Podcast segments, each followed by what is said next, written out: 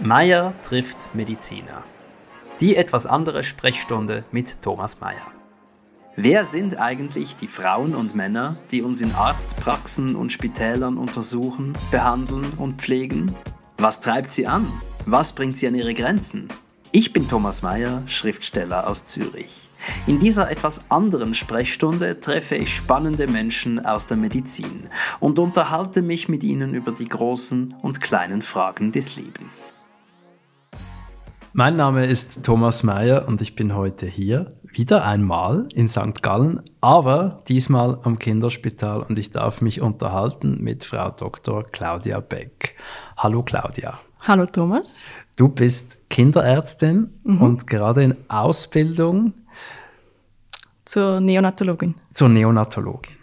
Genau. Was ist eine Neonatologin? Als Neonatologin betreuen wir Frühgeborene, Neugeborene, ähm, betreuen auch die Mütter schon vor Geburt. Das heißt, wir machen Gespräche, wenn eine Frühgeburt droht, erklären den Eltern, was sie zu erwarten haben, was auf sie zukommt, wie die nächste Zeit aussehen wird. Sind auch immer im Austausch mit den Geburtshelfern und besprechen dann die Patienten vorgängig. Was hat dich bewegt, diese zusätzliche Ausbildung zu machen? Ich habe im Rahmen der Grundausbildung beim Facharzt für Pädiatrie schon bereits ähm, ein Jahr auf der Intensivstation hier gearbeitet, wo wir auch sehr viele Frühgeborene betreut haben und dann in Zürich noch auf der Intensivstation, wo wir auch viel Neugeborene hatten, weniger als hier, aber auch Neugeborene. Und die Neonatologie ist ein schöner Bereich, ist überschaubar. Die Patienten, was wir betreuen, sind nicht von 0 bis 18, sondern sie sind von der 24. Woche bis zum Termin. Und ähm, man kann die Eltern begleiten, man hat aber auch auf der Neonatologie das Wochenbett, das heißt, man hat auch viel gesunde Neugeborene einfach, die man Austrittsuntersuch macht, mit den Eltern bespricht und jetzt auch spannend die Erstversorgungen im Gebärsaal oder im Operationssaal. Also es hat nicht nur mit Krankheit zu tun, sondern auch mit dem ganz normalen genau. Lauf ja, des genau. Lebens. Ja.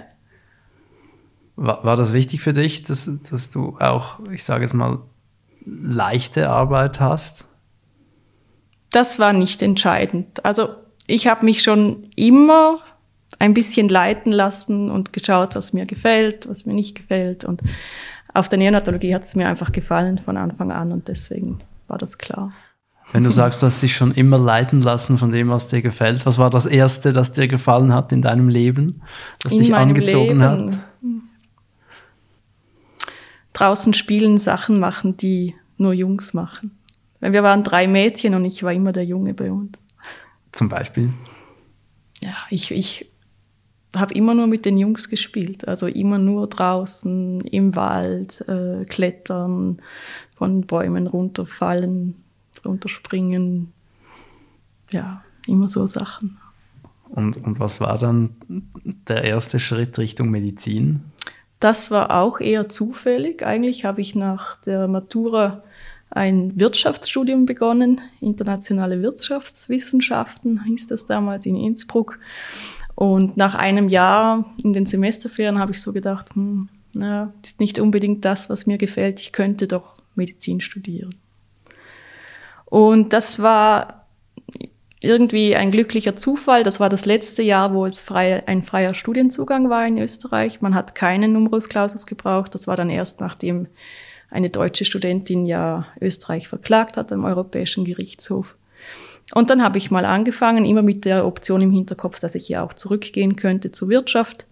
Und ähm, ja, dann hat es mir gefallen und dann bin ich da geblieben, ungefähr so wie mit der Neonatologie. Und was war das Letzte, das dich ähm, also vor der Neonatologie geleitet hat? Die Pädiatrie, weil die habe ich immer ausgeschlossen im Studium. Warum hast du sie ausgeschlossen? Das hat mich nie interessiert. Das war mühsam mit den Kindern. Die wollten nicht mitmachen im Praktikum. Und irgendwie, das fand ich nicht wirklich spannend. Und wir haben ja im letzten Jahr das Wahlstudienjahr oder das praktische Jahr, da ist, geht man in die Spitäler und absolviert verschiedene Fachrichtungen. Und ich habe mich damals am USZ in Zürich beworben, auf der Inneren und auf der Chirurgie und wollte einfach noch ein bisschen länger in Zürich bleiben, weil mir die Stadt so gefallen hat. Und dann habe ich überlegt, wo könnte ich noch hingehen und dann habe ich gedacht, ja, ich gehe mal in das Kinderspital.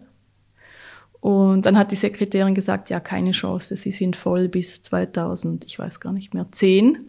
Dann habe ich mich schon umgedreht und dann ruft sie mir nach, sagt, nein, wir haben noch eine Stelle, September, Oktober 2009, ich solle eine Bewerbung schicken. Und dann war das schlussendlich meine erste Stelle im ganzen Wahlstudienjahr. Und das war, von Anfang hat es mir extrem gut gefallen. Was hat dir zugesagt? Ich war damals auf der Kardiologie und ähm, man hat extrem spannende Fälle gesehen, ganz seltene Herzfehler. Das war immer das im Studium, wo man gedacht hat, ja, das sieht man eh nie. Und auch da war ich schon auf der Neonatologie. es kommt immer wieder, es wiederholt sich. Ja. Was unterscheidet den Kinderpatienten vom normalen Patienten? Sie sind ähm, prinzipiell gesund. Also natürlich nicht alle Kinder, aber sie sind nicht multimorbid wie Erwachsene. Auf der inneren Medizin zum Beispiel ist das immer, oder empfand ich das damals als mühsam, wenn man diese langen Diagnosenliste hatte, die vielen Medikamente, die Patienten wussten nicht mehr, wann war was. Die Kinder sind eigentlich gesund, haben akut eine Erkrankung und werden in der Regel auch wieder gesund. Es ist witziger mit Kindern, kann witziger sein, je nachdem. Ähm, ja, das, das sind eigentlich die zwei Hauptgründe, finde ich. Hm. Wenn du sagst, es ist witziger mit Kindern, geht das auch von dir aus?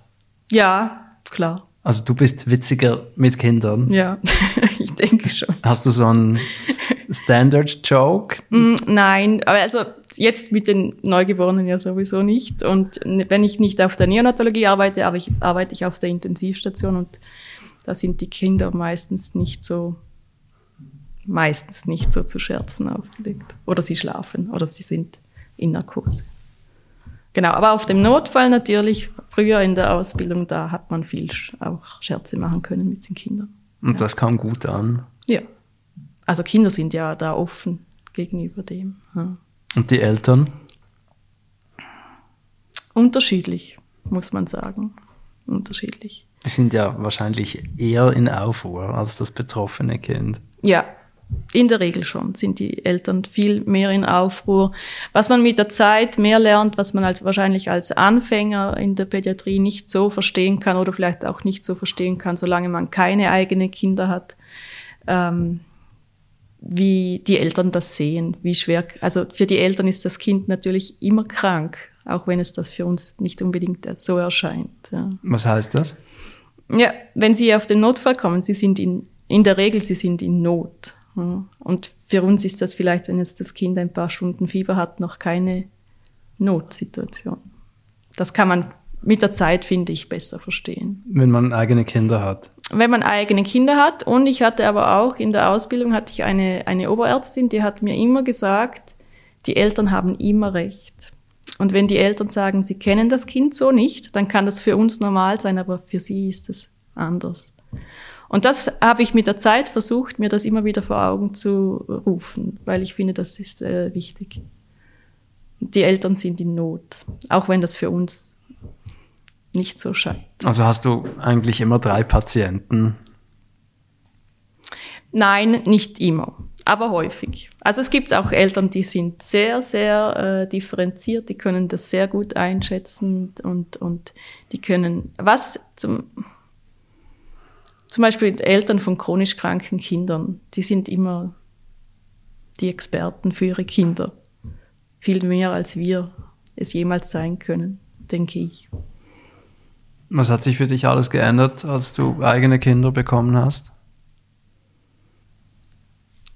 Dass ich oft nach Hause gehe und mir denke, ich bin so froh, dass sie gesund sind. Das hattest du vorher nicht? Ja, ich hatte, ich hatte keine Kinder. Aber das ist schon etwas, was man, wenn man einen schweren Dienst hat oder wenn man viel kranke Kinder sieht, oder es hat nicht mal unbedingt mit der Masse zu tun, aber wenn man irgendwie einen Fall hat, der einen beschäftigt, und dann kommt man nach Hause und geht einfach nochmal zu den Kindern und sieht, die Welt ist anders. Hat die, die Arbeit als Ärztin, macht die dich gegenüber dem Umgang mit den eigenen Kindern eher entspannter oder alarmierter?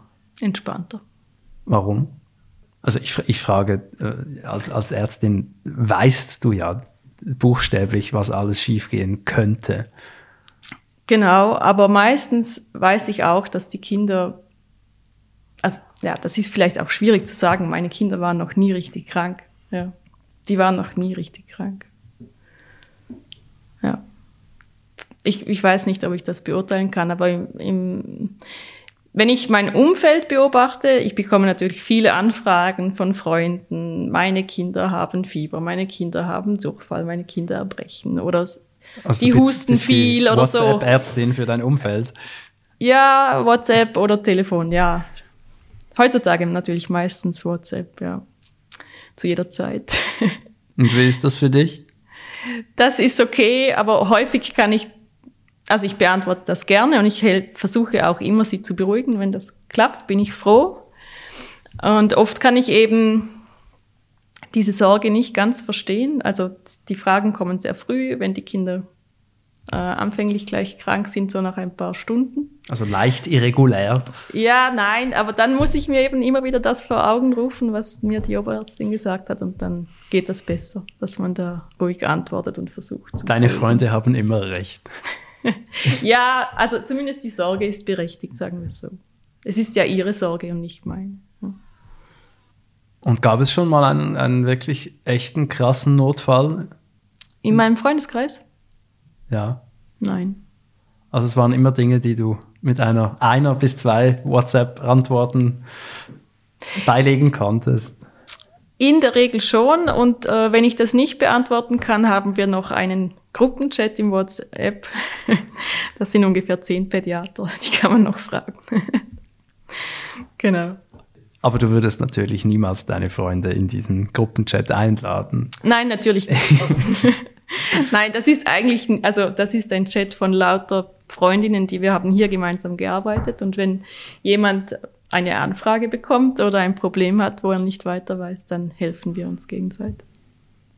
Lass uns kurz über den schwierigen Teil deiner Arbeit sprechen. Wie ist es für dich, wenn du mit einem sehr kranken Kind zu tun hast und seinen Eltern? Ich finde, das läuft in verschiedenen Stadien. Es kommt darauf an, sind die Eltern jetzt ähm, immer, auch kommt es darauf an, wo stehen die Eltern.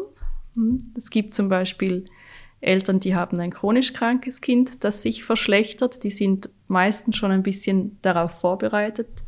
Es gibt äh, Kinder, die haben einen Unfall und sind dann schlecht. Dann ist natürlich am Anfang der große Schock. Oder es gibt äh, Neugeborene, die schlecht aussteigen. Das ist für mich fast immer eine der schwierigsten Situationen, weil die Väter sind oft zum Beispiel so hin und her gerissen, Sorge um die Mutter, Sorge um das Kind. Äh, häufig bekommen wir die neu oder wir holen die Neugeborenen von extern. Das heißt, äh, der Vater geht entweder mit dem Kind oder bleibt bei der Mutter. Ich finde, das sind sehr schwierige Situationen. Und ähm, ja, dann hängt es natürlich auch immer vom Verlauf ab. Häufig ist es am Anfang sehr dramatisch und akut und es stabilisiert sich.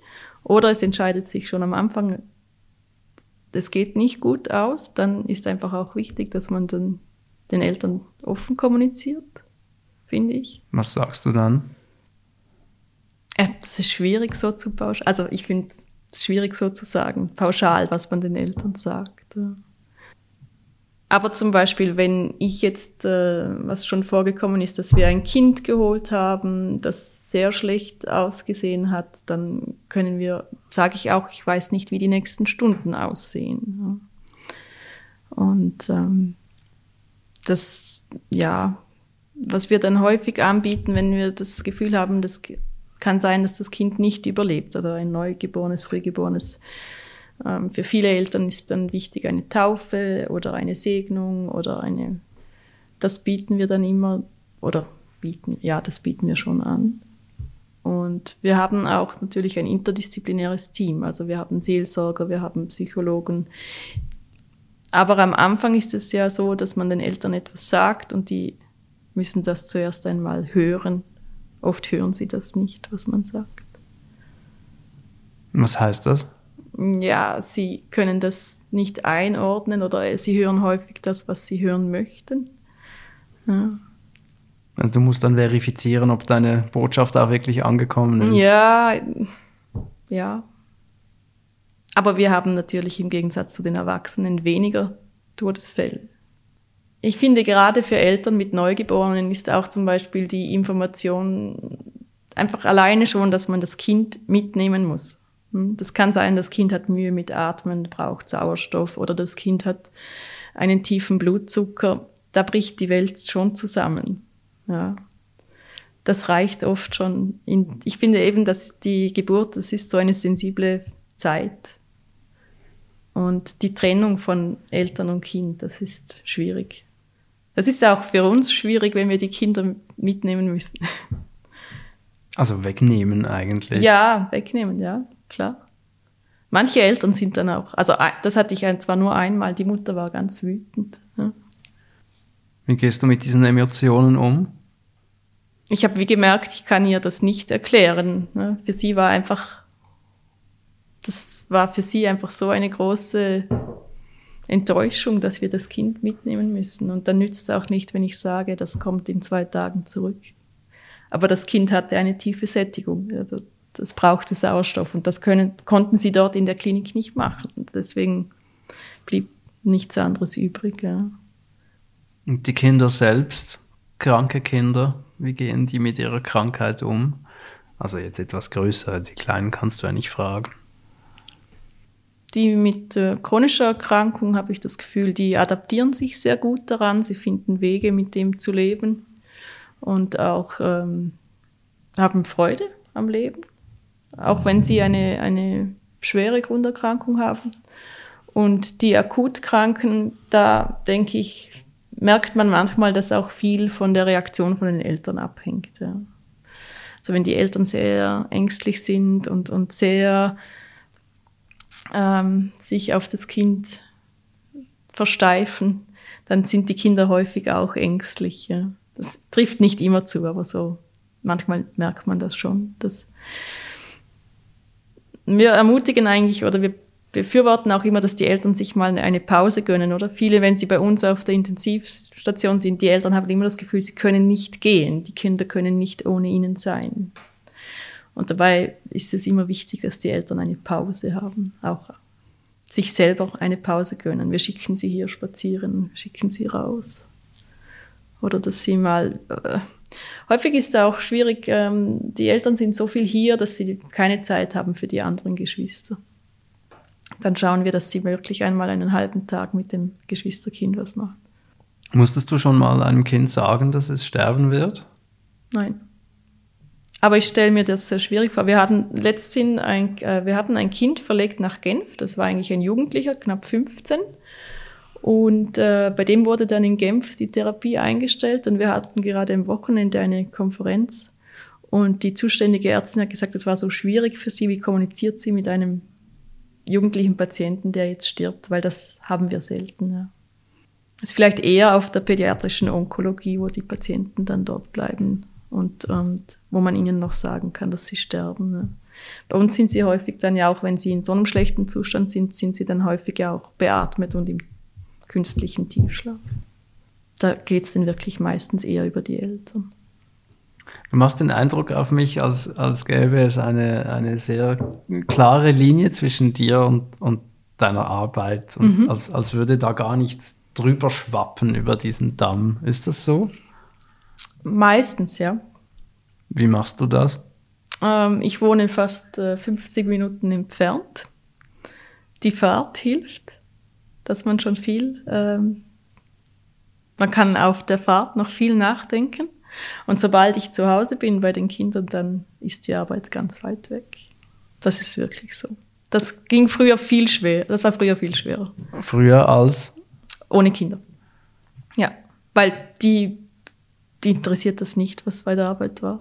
Die interessiert das, was ich jetzt mit ihnen mache, was sie im Kindergarten gemacht haben, was sie für ein Bügelbild mit nach Hause gebracht haben. Und das macht es um einiges leichter, ja.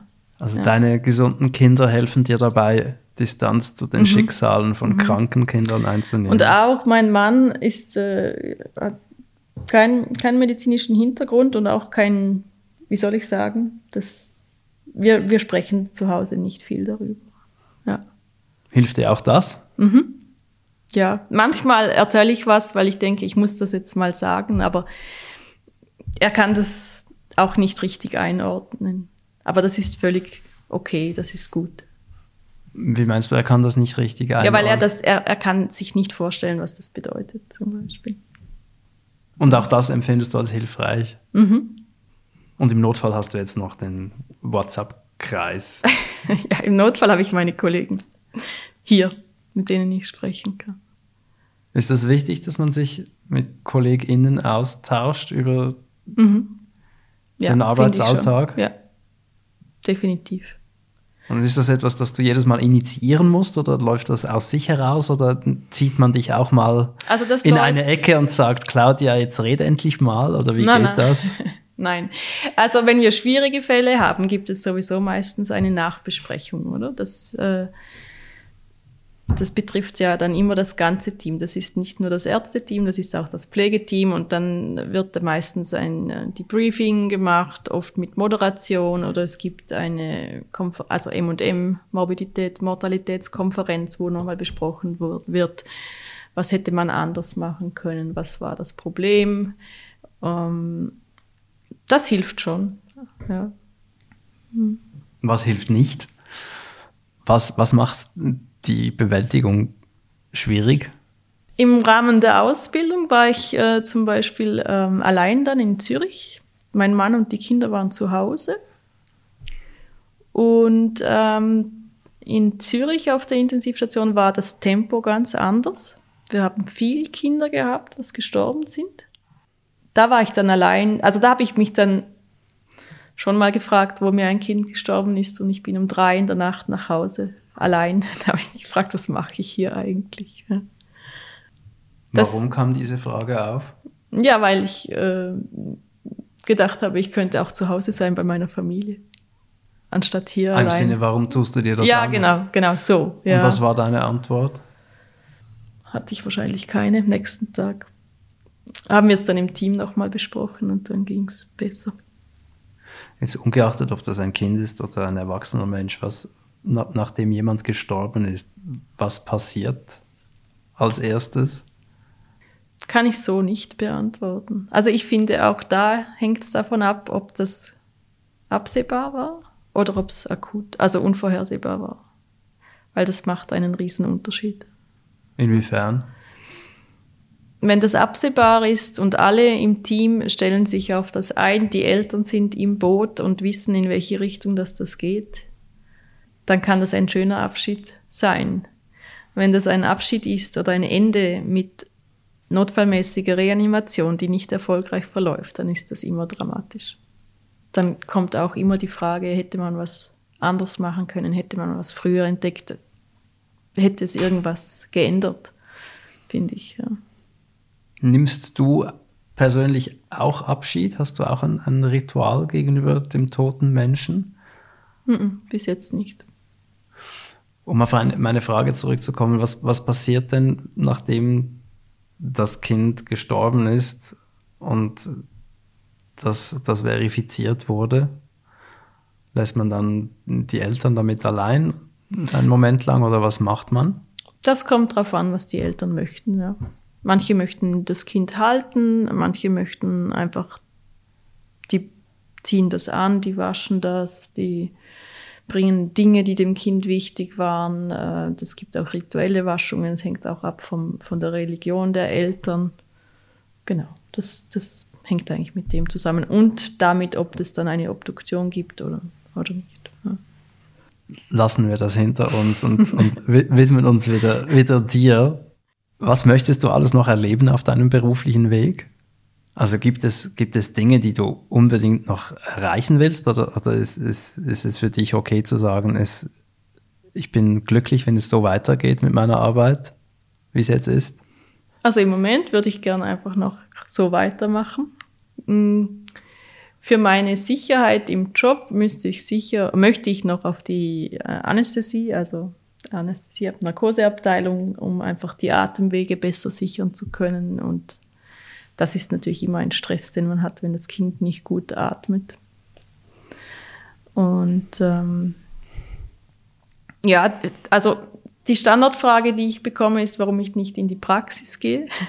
Das ist, fragt eigentlich jeder. Ne? Warum ich hier äh, arbeite und nicht äh, eine eigene Praxis eröffne, das ist etwas, das kann ich mir im Moment überhaupt nicht vorstellen. Also ich arbeite gern im Team und ähm, arbeite auch gern mit den Neugeborenen. Warum wird diese Frage gestellt? Mm, ja, weil die Leute denken immer, das ist, äh, oder ja, also ich werde immer gefragt, was ich arbeite, wie viel ich arbeite, wo ich arbeite. das sind so die Standardfragen. Und dann heißt es immer, oh, das ist aber weit weg. Das ist viel und das ist doch streng mit den Diensten. Das sind so die Standardfragen ähm, und Antworten. Oder eigentlich ist das ja eine Beurteilung, was die Leute dann über mein Arbeitsleben machen.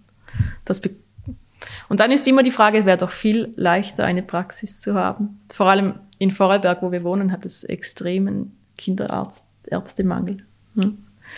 Und dann ist immer das die, eigentlich die nächste Frage. Aber das ist. Also im Sinne von, dein Dienst an der Gemeinschaft müsste anders verrichtet werden. Ja, tatsächlich bekomme ich immer ein bisschen ein schlechtes Gewissen. Tatsächlich? Ja, tatsächlich. Aber nur, wenn die Leute mich fragen. Also es würde mir nicht, es, es würde mir einfach nicht, sonst nicht in den Sinn kommen, dass ich eine Kinderarztpraxis eröffne. Aber wieso macht er das ein schlechtes Gewissen? Es ja. Ist, ja, ist ja nicht so, dass du hier nichts ausrichtest. Genau, aber halt nicht an meinem Wohnort und nicht, wo akut Ärzte gesucht werden. Ärztinnen. ja, es ist einfach, mich beschäftigt das eigentlich nicht, außer ich werde so darauf angesprochen und immer, dass man. Ja. Also du spürst da einen Vorwurf in der Frage. Oft schon, ja. Mhm. Was ganz anderes. Du hast ja von den äh, Eltern gesprochen, die deinen Rat per WhatsApp suchen. Ja. Und, und das ist ja dann eher reaktiv, was du machst. Mhm. Äh, was würdest du aktiv Eltern raten, was sie tun sollen als Eltern in medizinischer Hinsicht mit ihren Kindern? Gibt es, würdest du einen, einen Erste-Hilfe-Kurs für Kinder empfehlen? Oder würdest du sagen, in eure Hausapotheke gehört auf jeden Fall das und das? Oder gibt es eine App, von der du findest, die muss jeder Vater und jede Mutter auf dem Handy haben? Das ist total schwierig zu beantworten. Also App kenne ich keine. Heutzutage googelt sowieso jeder. Das, also, aber das sollte man ja nicht. Tun. Ja, aber die, das, die Eltern googeln alles. Also das, ich mache das aus Prinzip nicht, weil, ja, ich, aber es die, kommt also, ganz schrecklich raus. Ja, der Großteil macht das. Ähm, ich denke, man kann oft mal ein bisschen zuwarten. Man muss auch ein bisschen schauen, wie sich das entwickelt. Aber wie lange, wie lange soll man ja, zuwarten? Das, äh, das kann man nicht pauschalisieren. Man kann ja nicht ein Krankheitsbild dass wir, man kann den Rat nicht für jedes Krankheitsbild. Natürlich, wenn das Kind akut Atemnot hat, kann man nicht zuwarten.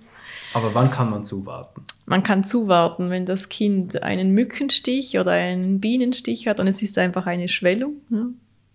Es hat sonst Deswegen keine Symptome. Kontaktieren dich Eltern? Ja, oder wenn das Kind von einem Zecke gebissen wurde. Das Gut, ist, das ist schon etwas komplexer. Ja, aber selbst auch dann kann man einfach mal zuwarten. Ne? Ich finde, oft fehlt ein bisschen der, der Hausverstand, wo man ein bisschen abwartet einfach. Also du findest, die Leute werden zu früh nervös? Mhm. Ich habe witzigerweise in meinem Bekanntenkreis eine, ähm, die ist mit 19 Mutter geworden. Die ist immer total relaxed, aber sie geht halt auch immer zu ihrer Mutter und fragt dann nochmal nach. Ja? Und dann habe ich andere, die sind ja, ist eigentlich weniger das Alter. Die sind auch jung Eltern geworden und, und die haben aber niemanden da. Also ihre, ihre Mutter lebt im Ausland und sie ist wegen allem hypernervös. Also eben Zecke zum Beispiel. sie hat jetzt eine Zecke entdeckt beim Kind, was sie tun soll. Ja, nimm sie raus und dann warte einfach. Ja. Aber du würdest mir als Vater jetzt nicht raten, einen Erste-Hilfe-Auffrischungskurs zu machen? Ich denke nicht. Ähm, aber das ist ganz subjektiv. Ich denke, in einer richtigen Notfallsituation, wenn das eigene Kind betroffen ist, weiß ich nicht, wie gut man sich das dann verinnerlichen kann. Äh, ich kann dir aus eigener Erfahrung sagen, es hilft nicht. Mhm. Ich war Sanitäter im Militär mhm. und, und habe eine Ausbildung und ich war schon damals der Ansicht, dass das vermutlich nicht schlecht ist, dass man das Zeug mal in der Hand gehabt hat, aber im Ernstfall wird man vermutlich eine Weile lang einfach instinktiv Dinge tun. Und das war bei meinem Küchenbrand so. Da habe ich lauter Fehler gemacht, instinktiv. Und das war auch kürzlich so, als mein Sohn eine Magen-Darm-Erkrankung hatte und äh, derart Schmerzen hatte und, und nach, nach Hilfe flehte, dass ich mit ihm in den Notfall gefahren bin. Mhm. Da hätte man auch mal vermutlich kurz abwarten können, dann hätte das Kind nicht im äh, Triemli-Spital gekotzt, sondern bei mir zu Hause. Und es wäre nicht weiter dramatisch gewesen, aber das wusste ich ja nicht. Oder man hätte ein Schmerzmittel versuchen können. Das sehe ich auch oft. Die Eltern möchten dann aber auch nichts geben. Warum? Hm. Sie möchten das zuerst zeigen. Was ist ein gutes Kinderschmerzmittel? Also die Kinder lieben Algifor, der Sirup ist süß, den nehmen sie gern oder Dafalgan, also Paracetamol, kann man genauso gut geben. Als Sirup? Gibt es auch als Sirup, ja. Oder Brausetabletten für die größeren, ja. Siehst du, das habe ich nicht zu Hause. Ich habe die Algifor nur in Tablettenform. Ah ja. Gut, wie, wenn er, wie schwer ist er? ich, ich war 25 Kilo. Naja, dann müsste er viel Algifor trinken, aber. Ja. Aber vielleicht die Brausetablette. Oder er kann überhaupt Tabletten schlucken. Also hier machen wir zum Beispiel Tablettenschlucktraining, weil das ist ja ein Irrglaube, dass man immer denkt, die Tropfen gehen besser für die Kinder. Dass die Kinder hassen oder die, also nehmen sie nicht gerne, weil die sind so bitter, die Tropfen. Nachdem mein Sohn ins Tremli-Spital gekotzt hatte, habe ich das aufgewischt und ähm, da kam dann die, die Schwester und hat mich äh, dafür gelobt und ich habe dann gefragt, ist denn das nicht selbstverständlich, dass man das macht? Und sie hat mich dann aufgeklärt, dass viele Eltern finden, das können sie machen, das ist ihr Job. Mhm. Erlebst du sowas auch? Hm. Aber das ist auch wahrscheinlich dem geschuldet, unserem Patientengut. Ja? Bei uns sind die schwerkranken Kinder. Das heißt, macht das Eltern demütiger? Ich denke, ja. Oder sind Ostschweizer Eltern netter? Du warst ja auch in Zürich im Spital, kannst es besser beurteilen. Ich glaube nicht, dass das was mit einer geografischen Ursache hat sondern mit den Lebensumständen. Nein, also mit den Lebensumständen, weil das Kind auf der Intensivstation liegt. Ja, ja, ja so denke ich schon. Das macht was mit den Menschen? Das kannst du beobachten, dass, dass dann die Demut einsetzt? Auch nicht zwingend. Wahrscheinlich nicht zwingend, nein. Aber tendenziell. Eher natürlich als wir auf der Notfallstation. Ja. Also ich glaube mehr Probleme, mehr Aggressionen gegenüber dem Ges oder mehr nicht respektvolles Verhalten von den Eltern gegenüber dem Pflege- und Ärztepersonal gibt es sicher auf der Notfallstation als bei uns. Aber dort gibt es das. Ja. Davon hörst du auch. Ja. Worauf hörst du das zurück? Die Eltern kommen in der Not oder in der für ihre Verhältnisse ist das Kind krank es wird bei uns natürlich triagiert, das heißt, die schwerkranken Kinder kommen früher dran und es gibt lange Wartezeiten. Gerade diese Kinder, was zum Beispiel mit Magen-Darm-Grippe bekommen und nicht schwer dehydriert sind, die bekommen eine Vierer-, eine Fünfer-Triage, die warten oft stundenlang. Entschuldigung, was ist eine Vierer-Triage oder Fünfer-Triage? Ja, anhand von der Triage wird festgelegt, wie viel Zeit man hat, dass das Kind angesehen wird vom Pflege und vom Arzt. Ja. Ich glaube, eins ist sofort, zwei, ich war schon lange nicht mehr auf dem Notfall, aber das ist so abgestuft. Und vier und fünf, fünf kann warten, das kann am nächsten Tag zum Kinderarzt und vier kann zum Beispiel auch eine, glaube, ein paar Stunden warten. Und wenn die Eltern natürlich eine Vier- oder Fünfer-Triage bekommen, dann warten sie lang und, und sie sehen häufig, ja, die anderen kommen doch zuerst dran und so. Und dann ähm, sind die Eltern schon sehr geladen, bis sie dann überhaupt drankommen. Was macht man mit geladenen Eltern? Hm. Entweder man versucht, ihnen Raum zu geben, dass sie sich mal entladen können. Man muss nicht versuchen zu erklären, warum sie so lange gewartet haben, weil die Eltern, die hören das nicht oder sie wollen das nicht hören, sondern ja, man kann einfach dann auch das Kind anschauen und weitermachen, denke ich. Aber es ist schon ein paar Jahre her, dass ich das letzte Mal auf dem Notfall war. Also was, was, was viele sagen immer, ja, ich kann sie verstehen, das finde ich ein blöder Satz. Also den mag ich überhaupt nicht. Ja. Ich mag auch nicht, wenn jemand zu mir sagt, ja, ich kann das verstehen. Ich denke immer, verstehen kann man, nachvollziehen kann man, wenn man das genauso erlebt hat, aber ansonsten nicht. Ja. Was meinst du, in, in, welchen Situationen findest du den Satz unangebracht? Ja, wenn die Eltern sich zum Beispiel äh, ja, sie sagen, ja, sie hätten jetzt haben so lange gewartet und sie hätten noch das und das und das. Und Ach dann so, wenn sagt die Pflege sagt immer, ja, ich kann ihre Wut verstehen, ich kann ihren Ärger verstehen und, und das hilft aber meistens wenig. Ja. Was hilft denn? Seifenblasen. für das Kind. ja, für das Kind. Habt ihr Seifenblasen? Vorrätig? Wir, wir bekommen hier ein, wenn wir hier anfangen, ein Deeskalationstraining, dann bekommt jeder Seifenblasen. Hast du die oft eingesetzt? Nein, noch nie. Aber wir hätten sie im Notfallkoffer.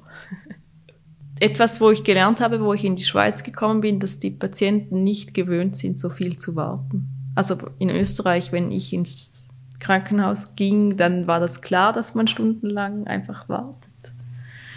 Und am Anfang war ich da sehr überrascht, wo ich ähm, angefangen habe zu arbeiten, dass, dass hier wirklich die Erwartungshaltung ist, dass man schnell und, und ähm, ja, dass alles schnell geht.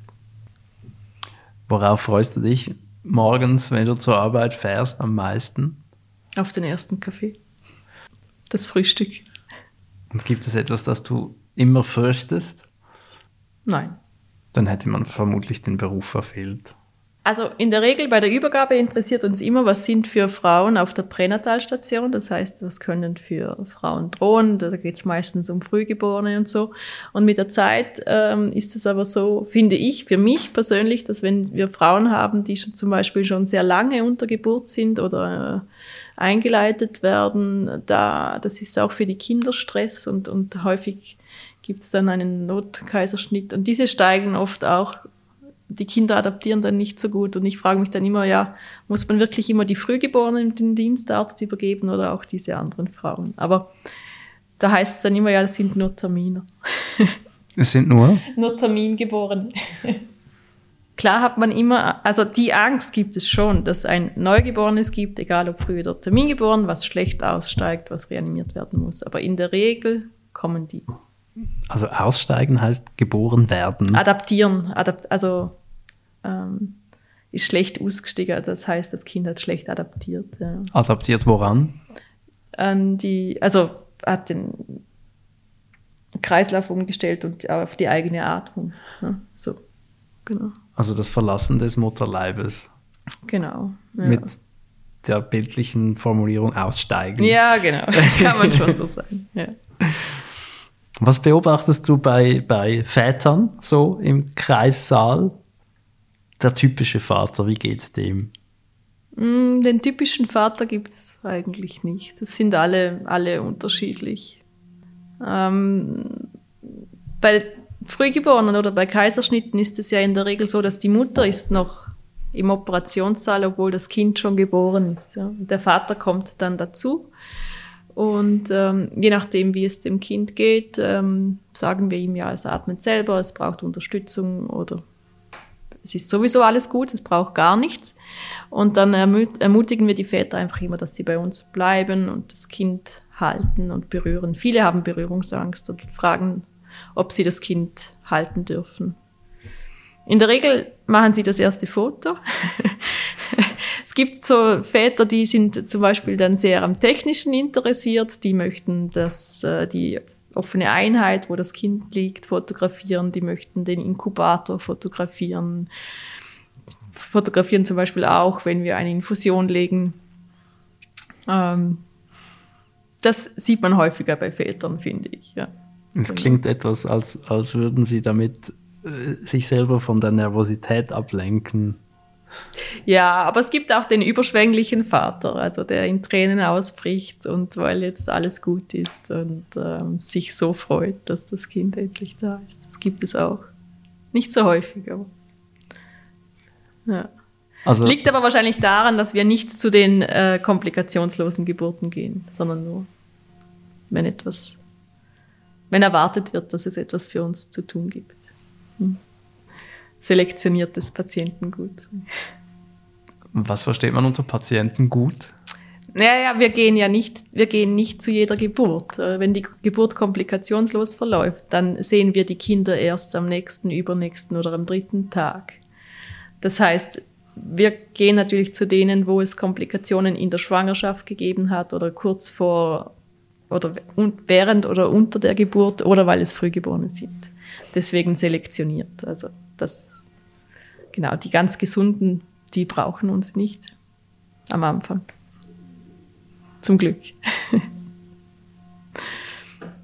Das sagen die Eltern übrigens auch immer. Sie möchten uns nicht mehr sehen, wenn sie gehen auf der Intensivstation, wenn, man, wenn, wenn sie bereit sind, auf die Normalstation zu gehen, dann sagen sie immer, sie möchten nicht mehr kommen. Sagen Sie das bitter oder amüsiert? Amüsiert. Froh, dass Sie gehen können. Claudia Beck, das war ein sehr erhellendes Gespräch, das ich noch so gerne länger führen würde, aber ich denke, 47 Minuten sind eine sehr schöne Dauer. Ich danke dir ganz herzlich für deine Zeit. Ja, danke dir. Und wünsche dir und deinen kleinen PatientInnen nur das Beste. Vielen Dank. Dankeschön, Thomas. Hat Ihnen dieses Gespräch gefallen und möchten Sie weitere hören? Dann abonnieren Sie meinen Podcast auf meiertrifftmediziner.ch. Haben Sie Anregungen oder kennen Sie eine Fachperson, mit der ich mich unterhalten könnte? Schreiben Sie mir auf contact at meiertrifftmediziner.ch. An dieser Stelle bedanke ich mich bei meinem geschätzten Sponsor Sanofi Genzyme. Bis zum nächsten Mal, Ihr Thomas Meyer.